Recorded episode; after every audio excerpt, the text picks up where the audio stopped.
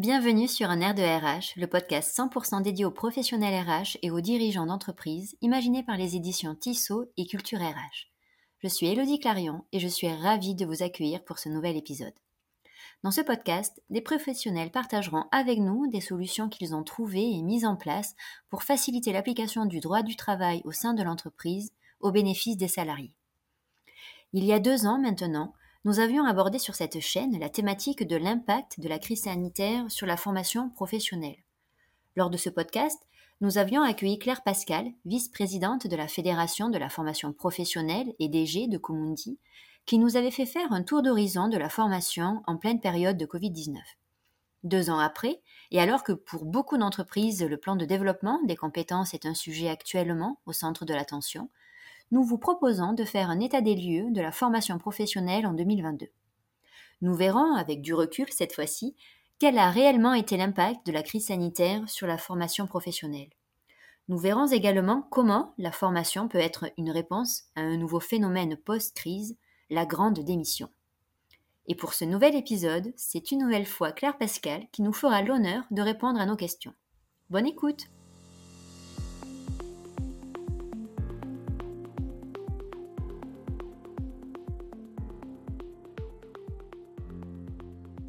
Bonjour Claire. Bonjour.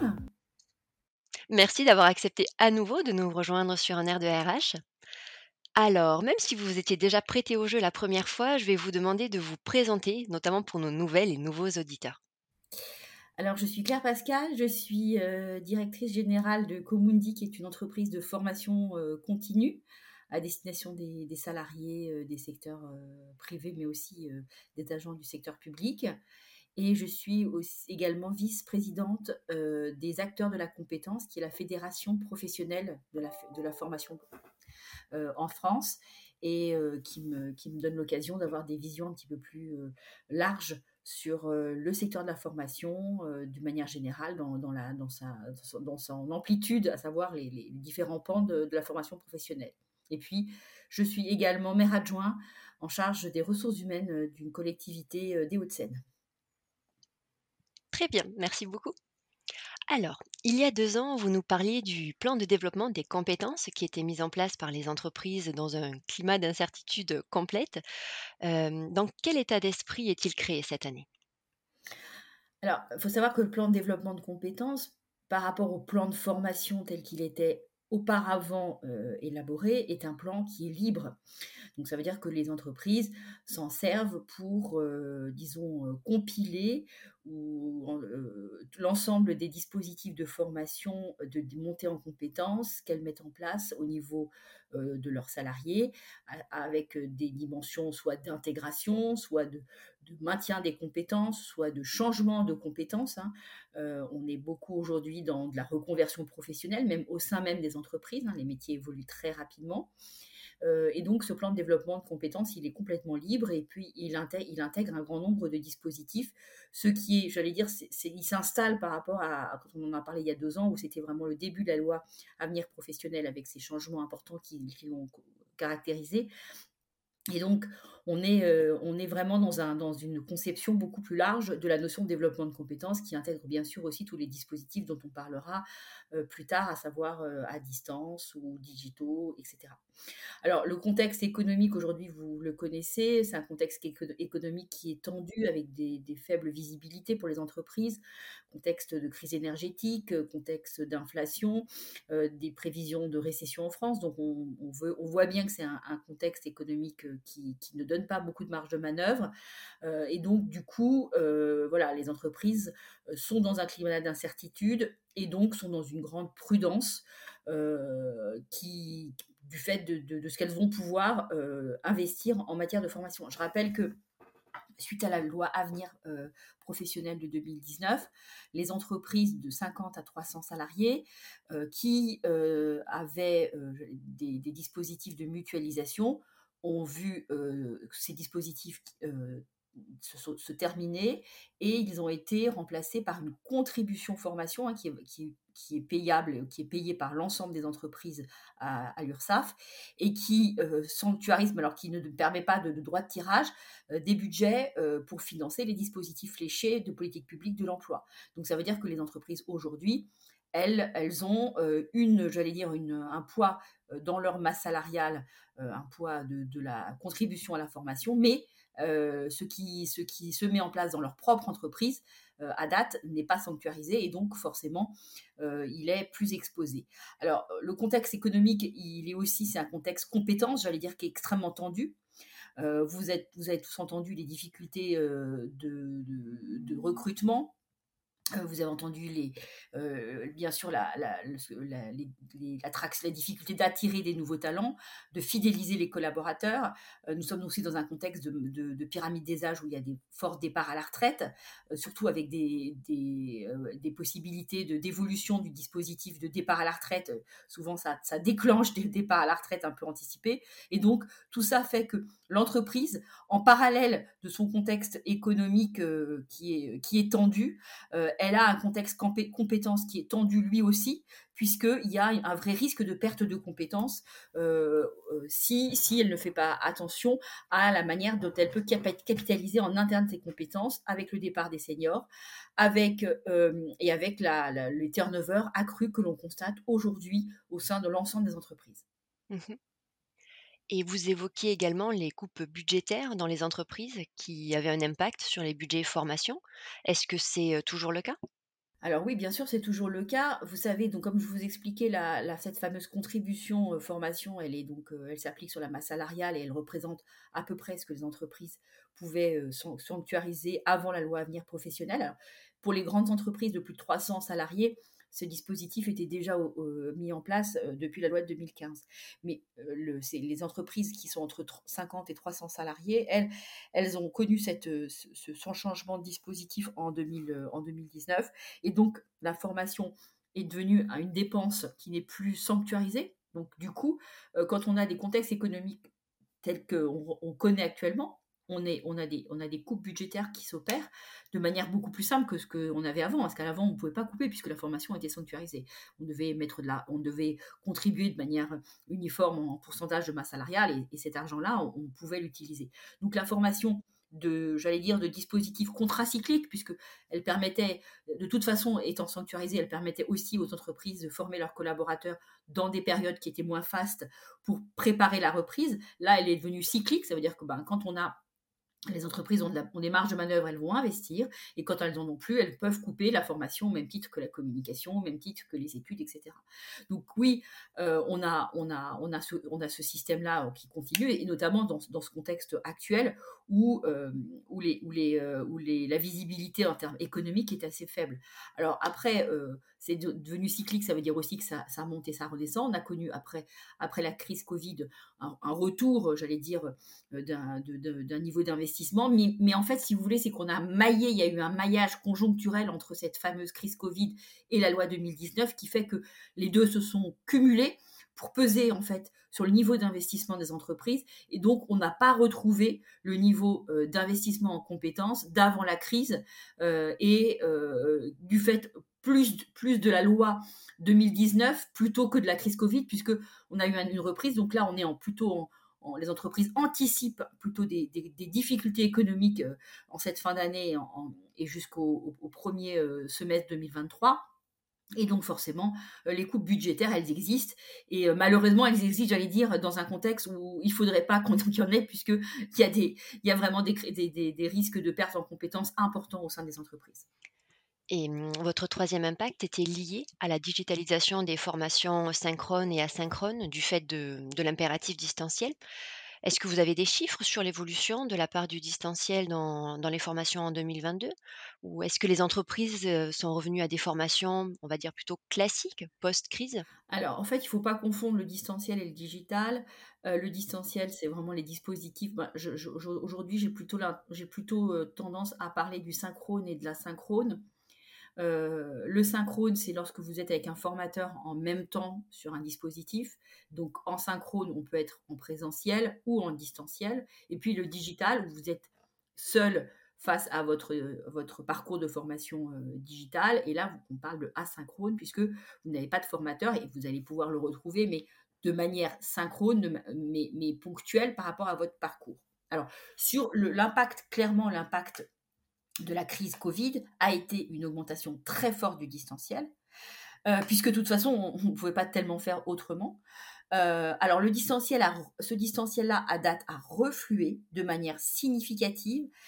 parce que les, les, participants et nos clients demandent de plus en plus de revenir à des formations présentielles avec pour eux, et, ils ont raison certainement, un impact, j'allais dire, personnel à l'information. Il y a des, quand on est en formation, il y a des rencontres, il y a, des, il y a, des, il y a, vraiment des éléments, j'allais dire, presque irrationnels qui, qui, rentrent en ligne de compte, hein, qui sont des éléments émotionnels presque. Hein. et donc, que, que, le distanciel, j'allais dire, ne, pas, ne, favorise pas complètement. Et donc, il y a une vraie demande, une vraie demande de retour à la formation présentielle on garde quand même, j'allais dire, on revient sur un, un, système où on garde une partie euh, en distanciel pour des tas de raisons. On va très certainement aussi avoir, j'allais dire, euh, ce, gros tiers que j'estime gros tiers, qui peut presque être parfois à 50% en distanciel, euh, pourrait être alimenté par la, prise de conscience euh, de la, des, politiques ou des stratégies de sobriété énergétique, à savoir éviter de, faire des, déplacements, euh, notamment euh, pour, les, pour les collaborateurs qui, peuvent venir en, formation inter. Et donc, on pourrait considérer que ce distanciel, il ne il, va pas disparaître maintenant, il est devenu, je veux dire, il s'est installé comme un élément qui est quand même un élément de facilitation. Et même si pédagogiquement, euh, tout le monde n'est pas ultra satisfait euh, parce que parce que c'est c'est inhérent à l'organisation la, à la, même de ces formations distancielles, euh, on, on, voit qu'il y a un maintien quand même distanciel à un niveau bien moindre que, que suite à la crise Covid, mais qui reste et qui s'installe comme une modalité qui répond à des, éléments, à, des, impératifs pratiques, qui peut répondre, comme je le disais, à des impératifs aussi, euh, je veux dire, écologiques, hein, parce qu'on évite de faire des déplacements, on ne déplace pas les formateurs non plus. Donc euh, voilà, donc on garde ce distanciel. En ce qui concerne le digital, c'est une tendance de fond qui existe, euh, qui était bien avant la, crise Covid, qui est une tendance qui est j'allais dire, qui est très plébiscitée par les entreprises, mais dans le sens, dans où elle s'articule avec des, moments euh, de, formation synchrone, alors soit en présentiel, soit en distanciel, avec un formateur, parce qu'on s'aperçoit que, et on le sait depuis longtemps, mais on le dit aujourd'hui de manière un peu plus claire, que quand vous mettez un participant devant un, dispositif de formation digitale sans accompagnement, 90% des, participants ne finissent pas euh, la formation. Donc on a vraiment besoin que le digital, pour qu'il existe et qu'il ait une vraie pertinence pédagogique et qui s'installe comme un outil euh, de, réel de, progrès s'inscrive dans une logique blinded. Alors on peut avoir déjà dire des éléments de, contrainte. Vous êtes obligé d'aller jusqu'à un certificat qui va valider votre compétence, mais le fait est que l'impact pédagogique et l'impact opérationnel pour les participants est quand même moins important. Donc il faut vraiment le mailler avec des logiques blended learning. On a quand même une, une logique B2B, donc des entreprises avec euh, une utilisation du digital dans une vraie logique blended et une utilisation euh, B2C du, du, digital plus importante parce que c'est plus simple. Et, donc, du coup, il y, a deux logiques un peu différentes. Néanmoins, on sait que pour, pour une efficacité plus importante, il faut vraiment être sur des dispositifs qui mixent le synchrone et la synchrone. Oui, finalement, c'est ça la conclusion. Absolument, oui. Et mmh, plus globalement, quels sont les formats les plus recherchés par les entreprises en 2022 Est-ce que vous avez constaté des, innovations? Alors, en termes d'innovation, enfin en termes de grandes tendances, on est aujourd'hui sur un sujet, on est sur, une, on, vit des moments aussi de transformation de la, de la, de transformation de, du monde du travail, de la sociologie du travail. Donc, on a beaucoup de demandes euh, qui sont beaucoup de demandes sur la partie management. Euh, parce que on a aussi le management, c'est l'élément clé euh, de la, du la préservation et de la gestion des, compétences des entreprises. Euh, on a de moins en moins, mais c'est normal parce que c'est des choses qui commencent à s'installer. On a moins de management hybride parce qu'aujourd'hui, ben, les collaborateurs, les managers sont, commencent à, s'approprier cette modalité. Beaucoup de demandes en soft skills. Hein, on parle beaucoup des soft skills, mais quand vous, ça, c'est vraiment une demande qui est importante, qui une demande qui va continuer à être importante. Pourquoi? Parce que dans un contexte où on a des compétences métiers qui, elles, sont de plus en plus obsolètes rapidement, le socle de compétences euh, qui permet en fait d'ancrer des nouvelles compétences métiers, c'est bien euh, ces compétences en soft skills qui sont devenues des compétences socles. Voilà. Donc euh, avant, on considérait que les compétences métiers étaient soft, étaient des compétences socles et que derrière, pour pouvoir être plus efficace, on, pouvait rajouter des compétences en soft skills. À date, il y a eu un effet d'inversement en fait de la logique parce que la, la j'allais dire la volatilité des compétences métiers font fait que ce sont les compétences transversales qui finalement sont les plus recherchées euh, par, les, recruteurs et les entreprises. Sans bien sûr euh, minimiser l'importance de la compétence technique des collaborateurs, mais qui, elle, j'allais dire, s'entretient et, éventuellement se dégrade rapidement.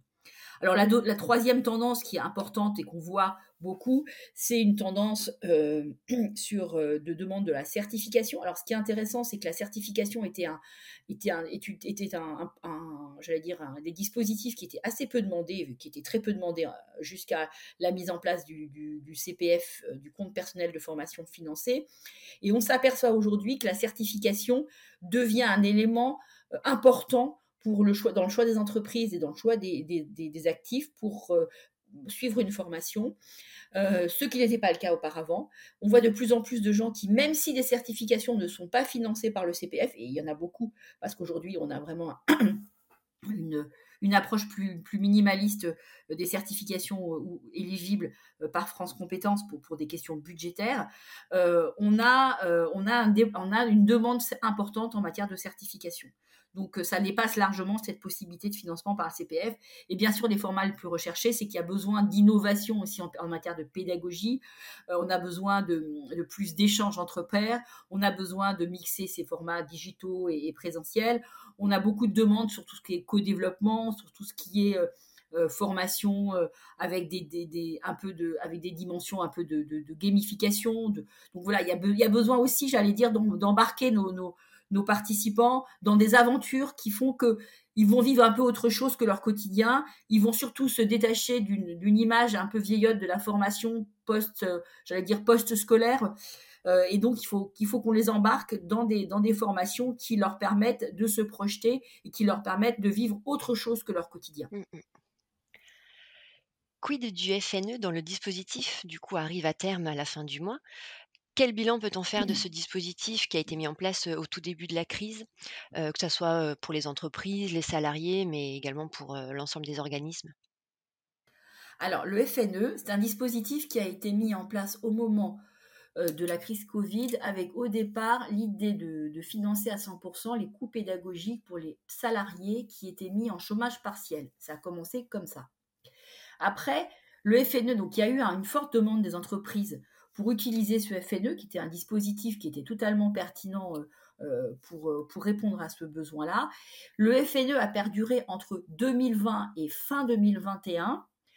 Mais en, vous voyez, en, très peu de temps, il y a eu quatre dispositifs différents en termes de critères d'éligibilité au FNE. Résultat, en fait, autant les premiers dispositifs du FNE ont connu un vrai succès, autant le troisième dispositif ou le quatrième, les entreprises n'y comprenant plus rien. Euh, il y a eu un, il y avait donc les fonds qui étaient euh, dédiés au FNE dans les dans les OPCO n'ont pas été consommés parce que les entreprises n'étaient plus, euh, j'allais dire, quand un dispositif change tout le temps de, de, modalité, il finit par devenir non, non visible. Et donc, les entreprises n'y ont, plus eu, ne sont plus adressées aux OPCO pour avoir du FNE.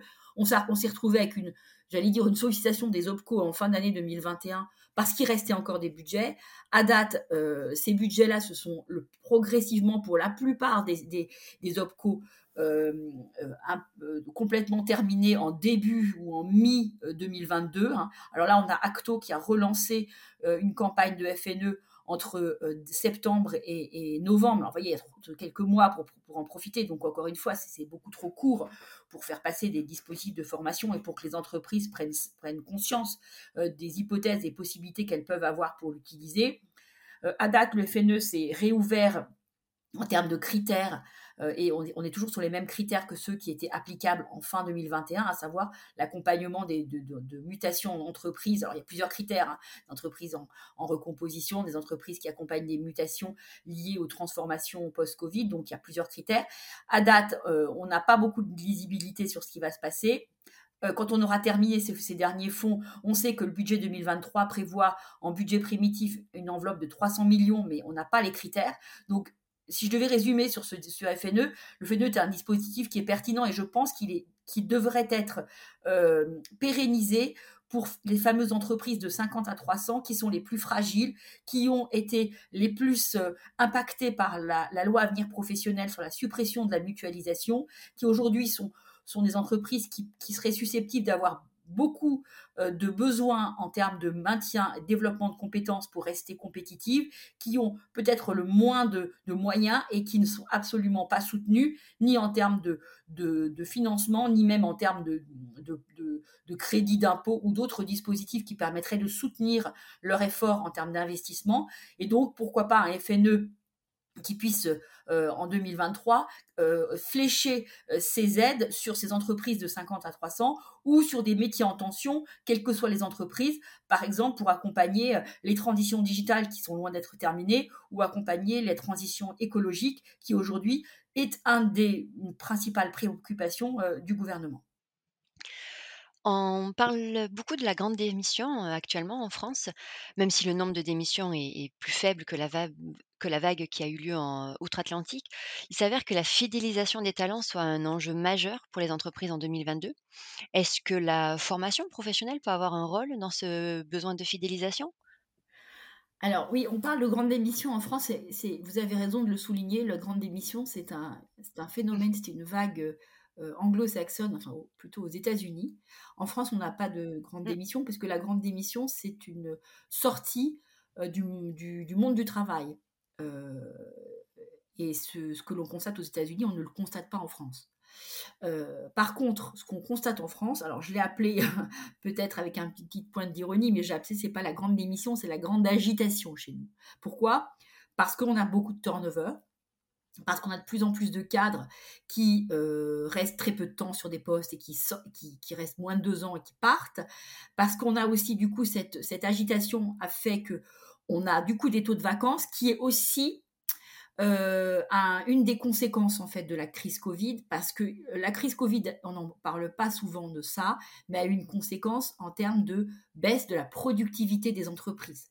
C'est-à-dire qu'à date, chaque point de croissance, si c'en est qui est tenté qu'il y ait encore de la croissance, mais chaque point de croissance est beaucoup plus gourmand en emploi que ne l'était avant 2019. Et ça, ça explique cette espèce de tension sur le marché du travail, avec un besoin de recrutement pour finalement euh, faire autant qu'on faisait avant, on a besoin de plus de gens. Donc ça, c'est une vraie, une vraie problématique qui va se poser en termes de business model. Et puis, un taux de turnover qui est extrêmement important dans les entreprises avec une difficulté à fidéliser, vous avez parfaitement raison de, parler de fidélisation, de fidélisation des, salariés. On a aussi un taux de vacances qui est euh, les, postes qu'on n'arrive pas à recruter, qui est globalement passé avant la crise de 1,5 à 2,5. Donc vous voyez, il y a, quand même un effet on sait qu'on en a parlé sur certaines collectivités, je connais bien le sujet, on a des taux de vacances qui sont très importants, qui commencent à peser sur le fonctionnement des services publics. On a des entreprises qui aussi ont des taux de vacances qui sont extrêmement importants. Donc voilà, le sujet c'est ça. Donc du coup, euh, ce sujet-là, il traduit une, volonté, encore une fois, hein, on est sur des questionnements, je pense qu'on ne mesurera que longtemps après euh, l'ensemble des, impacts sociologiques euh, de cette crise Covid qui a fait un peu voir les choses autrement à beaucoup de gens. On est sur des gros sujets de reconversion professionnelle aussi, ça veut dire que cette, ce côté des carrières un peu uniformes, on faisait un métier euh, dans une entreprise, euh, où on changeait assez peu, et tout ça, c'est des choses qui n'existent, qui ne vont plus exister. Euh, on sait qu'aujourd'hui, en, 2000, en 2000, en 2021, on a un million de personnes qui auraient quitté leur emploi. Un actif sur trois pense à changer d'emploi contre un sur quatre avant. Donc, on voit qu'on voit l'accélération. C'est des chiffres qui ont été donnés par, par l'APEC. Un, cadre sur trois aurait entamé une reconversion professionnelle et 28% des actifs sont prêts à changer de secteur d'activité. Vous voyez quelques chiffres qui vous donnent un peu l'ampleur du, sujet de la reconversion professionnelle. Donc fidéliser les talents, c'est un enjeu qui est, majeur pour les entreprises. Donc on a à la fois cette, j'allais dire, cette grande agitation avec un besoin de reconversion, avec euh, des métiers qui deviennent, euh, j'allais dire, avec des compétences, euh, compétences métiers qui, sont, qui deviennent de plus en plus obsolètes rapidement. Des fidélisations de talents qui sont compliquées et surtout des crises qui pèsent sur les entreprises avec les départs à la retraite. Et donc, euh, une vraie, un, vrai, euh, un vrai risque pour les entreprises. La formation, et bien sûr, intervient, j'allais dire, euh, intervient à trois niveaux. Hein. Le premier, c'est peut-être que ça, ça, devienne et ça va devenir un package dans la rémunération, en disant on vous paye tant et on vous met tant en formation qui vont vous compléter votre rémunération. Parce que du coup, c'est un investissement qu'on fait. Et donc, ça fait comme, je rappelle que le capital humain n'appartient pas à l'entreprise, mais le capital humain est, la propriété de l'actif tout euh, investissement de l'entreprise, alors bien sûr, c'est à des fins euh, intéressées pour elle, puisqu'elle va elle monter les, compétences de ses collaborateurs, mais ça reste quand même le, j'allais dire, la propriété de son, collaborateur. Elle intervient donc sur ce package rémunération pour, pour attirer des talents. Elle accompagne, euh, pour, elle, accompagne la, la, la, la, mise à jour des compétences.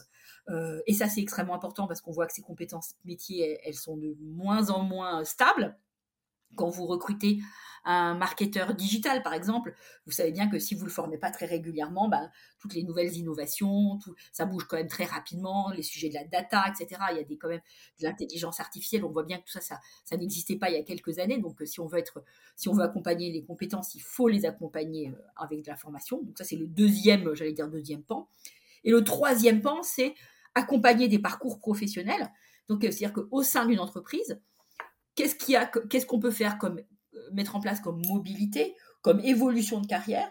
Je pense particulièrement euh, dans, les, dans la grande distribution à des métiers qui sont euh, un peu, en tout cas, qui sont en, voie de, de, en termes de volume de, de, rétrécissement, par exemple comme des caissières qui, sont, qui doivent être converties pour être, devenir, par exemple, des, commerciales ou, des commerciaux ou des chefs de rayon, etc.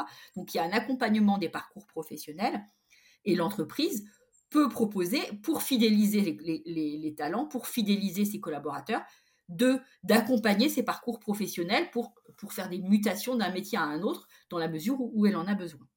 Donc voilà, effectivement, une, formation, un sujet formation, un sujet développement compétences qui est euh, euh, complètement au cœur euh, des, au cœur des, des sujets de, de, l'entreprise et, qui est en lien avec cette fameuse grande démission, qui n'est pas une grande démission, mais qui est cette fameuse grande agitation qui menace un peu, j'allais dire, le, l'intégrité du, du, du, des capitales compétences des entreprises. Du coup, on restera sur ce terme plutôt euh, grande agitation plus que grande démission, effectivement. Du coup, pour terminer, on voit que la formation professionnelle revient souvent dans les projets de réforme des gouvernements qui se sont succédés quand on suit l'actualité. En tant que vice-présidente de la Fédération de la formation professionnelle, est-ce que vous avez déjà été sondée sur une nouvelle réforme autour de la formation professionnelle? Par exemple sur le CPF dont on a vu trop souvent de fraude alors, oui, alors, euh, bien sûr, alors, vous savez que la loi sur les fraudes CPF, elle est en cours de vote, elle est, elle, est passée à l'Assemblée nationale, elle a été votée à l'unanimité. Aujourd'hui, elle est dans un processus euh, de vote à l'Assemblée. Mm. Donc, cette, loi sur les fraudes CPF, elle est quasiment euh, actée et votée. donc, c'est juste ça c'est fait, enfin j'allais dire ça c'est un, dispositif qui est fait, qui, j'allais dire c'est un dispositif non pas structurel mais correctif par rapport à la loi CPF telle qu'elle a été euh, passée. Alors nous ce qu'on souhaite euh, de manière générale la profession, on souhaite euh, on souhaite vraiment euh, une stabilité, les réglementaires. Enfin, quand vous regardez euh, notre, euh, notre quelques, les quelques années qu'on vient de passer entre la loi 2015 qui a mis en place, qui a supprimé le DIF, qui a créé un CPF en heure, la loi 2019 qui a transformé le CPF en heure et qui a supprimé la mutualisation, etc. On a une, on a une, instabilité qui est préjudiciable à la à l'installation de politiques de, de formation à long terme et qui est préjudiciable à une pérennisation euh, d'un vrai investissement pour les entreprises. Donc nous, on a besoin de stabilité. Effectivement, vous avez raison. Les, gouvernements ont toujours des sujets sur lesquels ils adorent légiférer. Euh, ce sont les sujets fiscaux et les sujets de formation professionnelle. On a l'impression qu'on a toujours une espèce de mythe comme quoi il y a une manne incroyable en, formation, ce qui est complètement faux. Aujourd'hui, il y a un trou énorme dans la raquette en termes de financement, puisqu'on voit que France Compétences, qui est en charge de financer le dispositif, est, structurellement et lourdement déficitaire. Donc, c'est une des idées qui, qui, sont en train de voler en éclats. Euh, il faut effectivement de la, il faut de la stabilité. Et je reprends juste mon exemple de FNE. Vous voyez que ne serait-ce qu'avec un dispositif j'allais dire ponctuel dans le cadre du plan de relance qui a été le FNE, on voit bien qu'on est incapable en deux ans de maintenir un dispositif euh, stable pendant deux ans. Enfin, c'est juste, euh, juste incroyable qu'on ne soit pas capable de dire aux entreprises, vous avez deux ou trois ans et, avoir un peu de visibilité sur ces deux ou trois ans. Alors, c'est préjudiciable, bien sûr, en tant qu'entreprise de formation, euh, parce que notre socle, il est mouvant, mais c'est préjudiciable aussi pour les entreprises qui, qui ne peuvent pas se projeter. Alors, en revanche, on aura très certainement une réforme, c'est sûr qu'on aura une réforme sur le financement du système, parce que le système n'est pas financé. Comme à date, euh, on sait que euh, France Compétences euh, a généré des très lourds, déficits, des déficits qui sont liés à la, politique volontariste en matière d'apprentissage, mais aussi au succès, entre guillemets, du, CPF. Encore une fois, le succès, il pouvait être attendu dans le sens où euh, on a un, CPF qui, qui, est utilisé à hauteur de 2,5 milliards. Il était au, départ, j'ai pensé, sur 1,5 milliard. On sait très bien que si tout le monde utilisait son CPF, on, on serait sur plus de 10 milliards. Donc, à un moment donné, il faut aussi pouvoir dire qu'on finance un dispositif qu'on met sur la table donc je pense qu'on aura très certainement un sujet sur le CPF et, euh, des, dispositifs de reste à charge pour les actifs sont à l'étude euh, pour le CPF. Donc ça aussi, il faut le dire, ce n'est pas décidé, mais c'est une des hypothèses qui est, aujourd'hui analysée. Et deuxièmement, il va falloir qu'on, bien sûr qu'on finance ce système, puisque euh, à date, les contributions des entreprises ne suffisent pas à financer la politique publique de l'emploi dans mes propos, vous entendez bien que, bien sûr, des politiques publiques de l'emploi n'ont pas forcément besoin d'être, euh, en tout cas, pas forcément légitime qu'elles soient financées par les cotisations des entreprises. Donc, il faut probablement, dans une réforme du financement, euh, distinguer ce qui relève du dispositif de formation et de la manière dont il fait être financé dans un écosystème entreprise, et de l'autre côté, des politiques publiques qui sont très certainement très pertinentes, mais qui nécessitent des financements qui ne sont pas forcément ceux qui viennent des cotisations des entreprises. Je rajouterais que ce système de financement actuel repose sur la masse salariale, qu'on sait qu'il y a deux tendances majeures qui se dessinent. La première est euh, la, baisse du nombre de salariés, parce que vous savez qu'il y a un, désengagement de, sur ce type de modalité de travail et qu'on a de plus en plus de gens qui sont en auto-entrepreneuriat, qui sont euh, dans, des formes qui ne sont pas forcément des formes de salariat. Donc, ça veut dire qu'ils vont échapper à l'assiette fiscale concernant euh, la, contribution formation. Et de l'autre côté, vous avez une pyramide des âges qui, qui est ce qu'elle est et qui fait que le nombre d'actifs structurellement va, va baisser. Donc, même si à date, on connaît une, dire, une embellie ponctuelle du fait du, du, la baisse du chômage euh, et donc qui permet de réalimenter un peu euh, France Compétences en matière de cotisation, on sait que structurellement, le dispositif n'est pas financé et donc on devrait avoir une, une réforme sur le financement du système. Et euh, ça, c'est à mon avis, même si on ne le dit pas trop aujourd'hui, c'est à mon avis une réforme qui est absolument inéluctable. Eh bien, un grand merci à vous, Claire, pour cet échange très constructif. J'ai envie de dire longue vie à la formation et peut-être alors rendez-vous dans deux ans pour réitérer cet échange et voir concrètement quelles sont les, nouvelles tendances. Merci à vous et euh, bien sûr nous allons continuer à être vigilants et sur ce dispositif et peut-être en, rediscuter dans deux ans pour voir comment, comment tout ça a évolué, peut-être peut-être commenter avec vous la prochaine loi sur la formation professionnelle. Merci à vous. Exactement, ou peut-être même que ça attendra pas deux ans. À très bientôt en tout cas. Merci à vous. Au revoir.